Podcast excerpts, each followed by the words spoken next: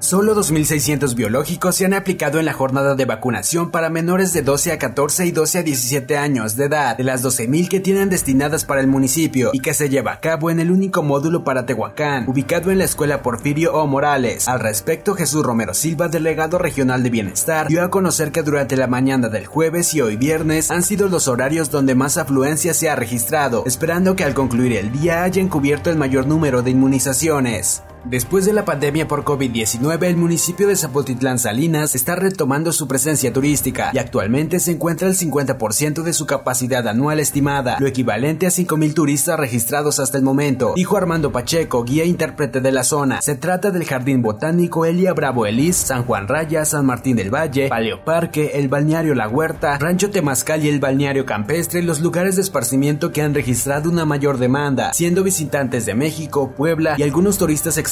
de Europa y Asia los principales visitantes. Con más de 12 años de atraso y teniendo un rezago de infraestructura del 50%, donde las principales necesidades ausentes son la instalación de drenaje, banquetas, guarniciones, agua potable y electrificación, es el estado en el que se encuentra actualmente la Junta Auxiliar de San Marcos Necoxtla, perteneciente al municipio de Tehuacán. Al respecto, Ángel Rigoberto Valiente, presidente de la comunidad subalterna, mencionó que trabaja en conjunto con el edil municipal Pedro Tepole para solventar las necesidades básicas de las que carece la localidad, por lo que se han realizado obras en algunas de las calles, como adoquinamiento, banquetas y guarniciones. Tenemos un aproximado como de un 50 o 60% de Varios años de que se viene arrastrando este rezago, pero como le comento, creo que es tiempo de que, de que nos pongamos a trabajar con el ayuntamiento, con el señor presidente Pedro Tepole y podemos realizar las obras que hacen falta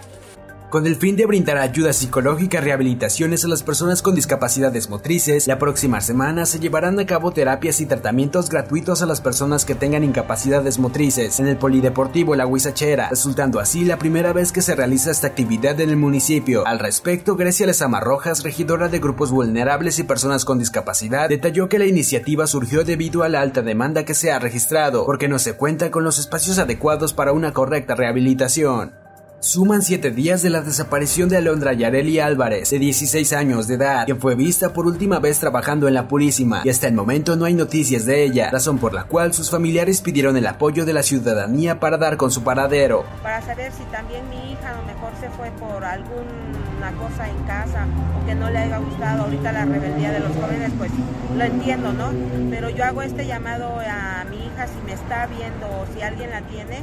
pues que me la devuelva si eh, te fuiste, no sé, a lo mejor, no sé, hija, pero yo te estoy buscando y no quieres regresar conmigo, pues están mis hermanos o están las personas que han estado conmigo. A través de un video se detectó el modus operandi de un par de ladrones que fueron evidenciados justo en el momento en el que roban las llaves de paso de las tomas de agua. El hecho ocurrió en la unidad habitacional Infonavit del Riego, luego de que en días pasados se han estado robando las llaves de agua de paso de las casas, por lo que con una cámara de videovigilancia se logró captar a los ladrones, que operan durante la noche y madrugada. Esto ha sido el resumen informativo de Primera Línea, Periodismo ante todo.